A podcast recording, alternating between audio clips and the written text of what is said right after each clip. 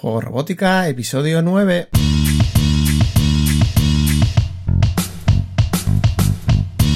Bienvenidos a Juego Robótica, el podcast en el que hablamos de robótica educativa, iniciación a la programación, aplicaciones para docentes, entornos de programación para niños y en general todo lo que tiene que ver con despertar la curiosidad de los más jóvenes por la programación y la tecnología para que se conviertan en creadores y no en meros consumidores. Como ya sabes, este podcast es un reflejo sonoro de los contenidos y cursos que puedes encontrar en juegorobótica.es. Y recuerda que si quieres aprender a programar a través de la robótica o quieres formarte para enseñar a programar, puedes darle un vistazo a la plataforma de cursos en juegorobótica.es barra cursos y acceder a la formación online más completa con robótica educativa por 10 euros al mes, aprendiendo desde la base y a tu ritmo. En uno de los primeros episodios del podcast dimos un repaso a Scratch, el lenguaje de programación mediante bloques que hace accesible la programación a cualquier principiante y que es prácticamente un estándar en educación, sobre todo en primaria. Dale un repaso al episodio 3 si quieres recordar qué es Scratch y sobre todo cuál es la filosofía inicial de trabajo planteada por Mitchell Resnick para ser utilizado de manera creativa, buscando una nueva manera de poder expresarse para el niño por encima de la cualidad de enseñar a programar. Esta semana he tenido una consulta de una alumna de la plataforma de juego robótica que va a introducir la robótica con sus alumnos en el aula a través de unos kits de vehículos móviles que utilizan una placa de Arduino para el control. Su consulta me ha dado pie al tema de hoy en el que vamos a ver alternativas para programar robots usando entornos de programación que utilizan programación por bloques. Me pedía consejos sobre cuál sería la herramienta ideal para utilizar con sus alumnos a la hora de programar los kits que su colegio ha adquirido para los que realmente hay que programar una placa de Arduino y me comentaba que le habían aconsejado utilizar Scratch. Pues si estáis en esta misma situación o buscáis alternativas de entornos de programación basados en bloques, el episodio de hoy os puede aclarar algunas cosas. Como mínimo vais a tener varias alternativas que luego podéis probar por vuestra cuenta para acabar de decidir, pero también os comentaré mi experiencia personal y mi opinión por si os puede ser de ayuda. Lo primero que tenemos que tener claro es que Scratch por sí solo no nos va a servir para programar robots en general, aunque sí podemos incluir extensiones que lo hagan más útil en este sentido. Por ejemplo, sí que hay una extensión oficial para poder programar el kit de Lego WeDo, pero lo tomaremos como una excepción ya que en general no podremos programar robots directamente con Scratch, al menos por el momento. Lo que está claro es que todos los entornos que vamos a ver hoy utilizan bloques para programar en vez de código, por lo que muchos están basados en Scratch o podemos denominarlos tipo Scratch, para referirnos a que utilizan bloques para programar. Es muy habitual que hoy en día el primer contacto con la programación se haga con Scratch por su facilidad.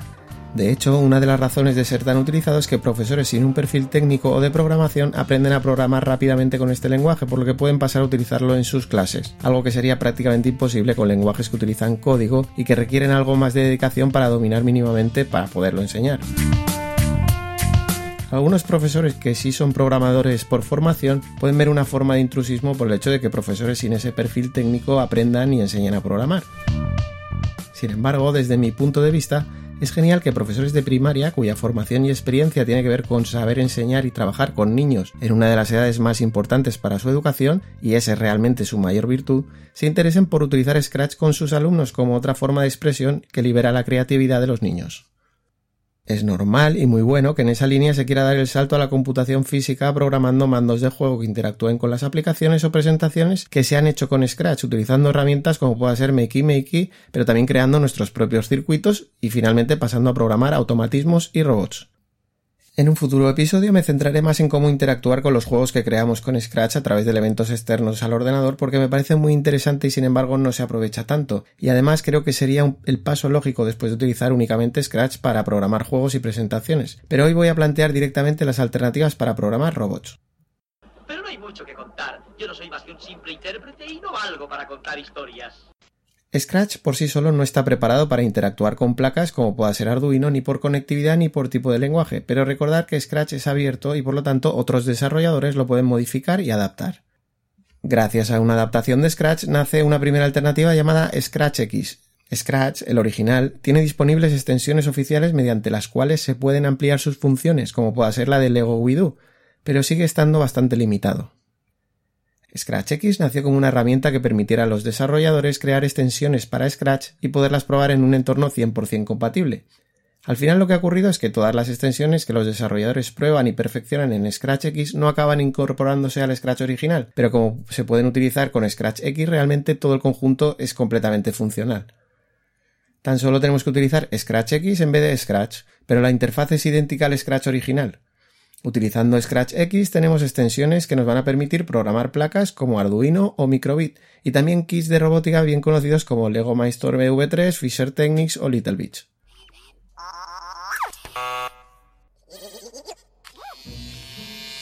Otro entorno que es evolución del propio Scratch es Scratch for Arduino, más fácil de encontrar por sus siglas S4A, Scratch for Arduino. Se trata de una evolución de Scratch 1, por lo que puede parecer algo desactualizada, pero es plenamente funcional para programar Arduino. Precisamente por ser de las primeras propuestas que hubo para programar Arduino por bloques, podemos encontrar documentación generada por profesores desde hace tiempo, y sigue siendo la primera elección en muchos centros. Personalmente me gusta más en Block, que es también una evolución de Scratch, pero en su caso de la versión 2.0, por lo que los alumnos encuentran exactamente la misma apariencia de la interfaz que utilizaron cuando programaban con Scratch. Podría decirse que no se dan cuenta que están utilizando otra interfaz. De hecho, se puede empezar directamente con Emblock para realizar actividades que haríamos con Scratch, ya que lógicamente podemos realizar todo lo que puede hacer Scratch aparte de programar robots. Mblock es multiplataforma, lo cual quiere decir que lo podemos utilizar con Windows, Apple o Linux, y se puede trabajar online a través de navegador web o bien offline. Mblock acepta todo tipo de extensiones, pero ya vienen instaladas todas las de las placas Arduino y las de robots MakeBlock, puesto que está desarrollado por esta marca, por lo que debe ser nuestra elección si vamos a trabajar con robots MakeBlock además de Arduino. Otra opción si tenemos robots MakeBlock sería usar la plataforma BitBlock DBQ, aunque para usar concretamente robots MakeBlock no es completamente gratuita. BitBlock, al igual que otras opciones, está basado en Blockly en vez de en Scratch, que es un entorno que Google pone a disposición de desarrolladores para crear sus propios entornos de programación basados en bloques. Para entendernos, Blockly sería algo muy parecido a Scratch, pero utiliza un código fuente completamente propio y diferente de Scratch. Pues como te decía, BitBlock es el entorno de programación de BQ basado en Blockly y de la misma manera que en Block era la opción ideal si vamos a programar robots de MakeBlock, BitBlock es la opción ideal para utilizar robots de BQ. En este tema quiero aclarar que podemos programar robots de BQ con Mblock, por ejemplo, o robots de MakeBlock con BitBlock, es decir, podemos cruzarlo, pero entenderás que parece más lógico utilizar sus propios entornos de programación si solo vamos a programar sus propios robots, y quizá alguna otra placa como Arduino. BitBlock adopta un aspecto más parecido a Blockly que a Scratch, por lo que tiene esa pequeña desventaja de que algunos alumnos se despistan con el cambio de aspecto en el paso desde Scratch, pero tampoco es algo grave y en una semana se acostumbran perfectamente.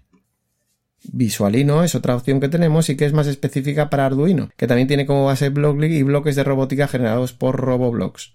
En resumen, independientemente de en qué plataforma se base, lo importante es que nos sirve para programar Arduino por bloques y también hay mucha información publicada en torno a Visualino.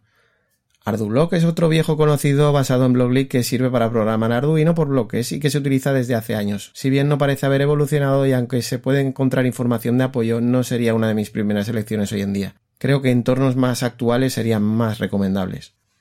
Aprovechando las facilidades para desarrolladores que ofrece Blockly, están surgiendo muchas propuestas de entornos de programación que no siempre llegan a conocerse. Personalmente no había prestado demasiada atención a la plataforma Arduino Blocks, pero repasando todas las opciones me doy cuenta de que hay que tenerla muy en cuenta. Arduino Blocks nace de la mano de Juanjo López, profesor de informática y electrónica, que buscaba poder ofrecer a sus alumnos la opción de programar por bloques Arduino, pero personalizando el entorno basándose en su experiencia. El resultado de su trabajo es una plataforma abierta que los alumnos y cualquier persona puede utilizar online de manera que sus proyectos quedan guardados en la nube. Además, permite el acceso personalizado a los profesores que pueden proponer ejercicios en forma de programas a sus alumnos y luego revisar cómo los han realizado. Es una propuesta muy interesante nacida de la propia inquietud del profesor conociendo las necesidades de sus alumnos y está al nivel que puedan tener plataformas como BitBlog para profesorado, pero levantado por el esfuerzo y dedicación de una única persona. En este sentido le damos la enhorabuena desde luego a Juanjo. De la misma manera que Blockly es la propuesta tipo Scratch de Google, Snap es la propuesta de programación por bloques de la Universidad de Berkeley, que es básicamente igual que Scratch, pero algo más potente. Aunque no es muy habitual, podría darse el caso de que los chavales empiecen a programar aplicaciones con bloques a través de Snap en vez de Scratch. Entonces, si queremos pasar a programar robots, lo lógico sería utilizar Snap for Arduino, que es el mismo entorno de Snap con bloques añadidos para computación física. El equipo que ha desarrollado Snap for Arduino es en parte el mismo que desarrolló Scratch for Arduino y según ellos mismos aporta muchas ventajas, por lo que si estabas pensando en utilizar Scratch for Arduino quizá debas plantearte Snap for Arduino como mejor opción. Como ya ha ocurrido en otros episodios del podcast de Juego Robótica, de nuevo nos encontramos con demasiadas opciones, por lo que decidirse puede ser un poco difícil. Tener varias opciones siempre debe ser una ventaja, aunque a veces hace que nos despistemos y aún saldrán más opciones en el futuro, así que quizá la mejor opción sea no atarse a ninguno y probar varios para ver con cuál estamos más a gusto. Personalmente el entorno que más me gusta es en Block, pero sobre todo porque lo que más utilizo es Arduino o robots basados en Arduino como son los de MakeBlock es idéntico que Scratch 2.0 por lo que los chavales ni siquiera notan el cambio de interfaz, simplemente ven que hay más bloques añadidos que sirven para programar los robots. Pero la característica que también tienen otros sistemas como Scratch for Arduino por ejemplo es que en Block, además de permitir la programación de robots, permite si lo deseamos interactuar con el ordenador. Es decir, podemos reutilizar un juego desarrollado en Scratch por los alumnos anteriormente y crear un mando de control con una placa de Arduino y unos botones, por ejemplo o desarrollar aplicaciones en el ordenador pero que tengan en cuenta la lectura de un sensor de luz conectado exteriormente, por ejemplo, o de manera análoga accionar unos pulsadores en nuestra aplicación para mover un robot externo. Para que lo entiendas muy fácilmente, imagina que tus alumnos han creado en Scratch un juego de marcianitos, por ejemplo. Pues con Emblock podrás manejar ese juego a través de un mando de juegos que ellos mismos hagan, incluso con sensores de movimiento, por ejemplo, y que los puntos en vez de verse en la pantalla, pues se vean en un display también externo o que se enciendan unos cubos de colores según pasas las pantallas o cualquier cosa que pase por su imaginación y que podamos implementar a través de circuitería externa al ordenador, por decirlo así. Y luego en Block, por supuesto, también permite programar un robot para que funcione completamente autónomo del ordenador, pero esa posibilidad de interactuar le da mucho juego. Ya te digo que esta cualidad no es única de Emblock y te recomiendo que el entorno que elijas sea uno de los que sí que lo permiten. Otra característica a tener muy en cuenta a la hora de elegir un entorno de programación por bloques es saber la cantidad de recursos que hay disponibles de uno u otro entorno y cuántos de esos recursos serán interesantes para cumplir tu objetivo. En Juego Robótica lo que yo he ido compartiendo ha sido utilizando en blog, aunque también encontraréis artículos sobre BitBlock y sobre otros entornos. Para terminar, recordarte que tienes disponible la plataforma de cursos de juegos robóticas y entre otras cosas quieres formarte utilizando este tipo de programación por bloques para programar robots, además de ver otros caminos que se pueden tomar en educación más allá de Scratch. De hecho, ese fue el argumento principal para crear el curso sobre la ruta curricular idónea en tecnología, programación y robótica. Bueno, pues hasta aquí hemos llegado en el podcast de hoy. Nos escuchamos en un próximo episodio analizando otros entornos de programación, otros kits de robótica educativa o cualquier otra herramienta que nos ayude en el aprendizaje de la programación y la robótica. Hasta entonces, que tengas una feliz semana, nos vemos en 7 días, adiós.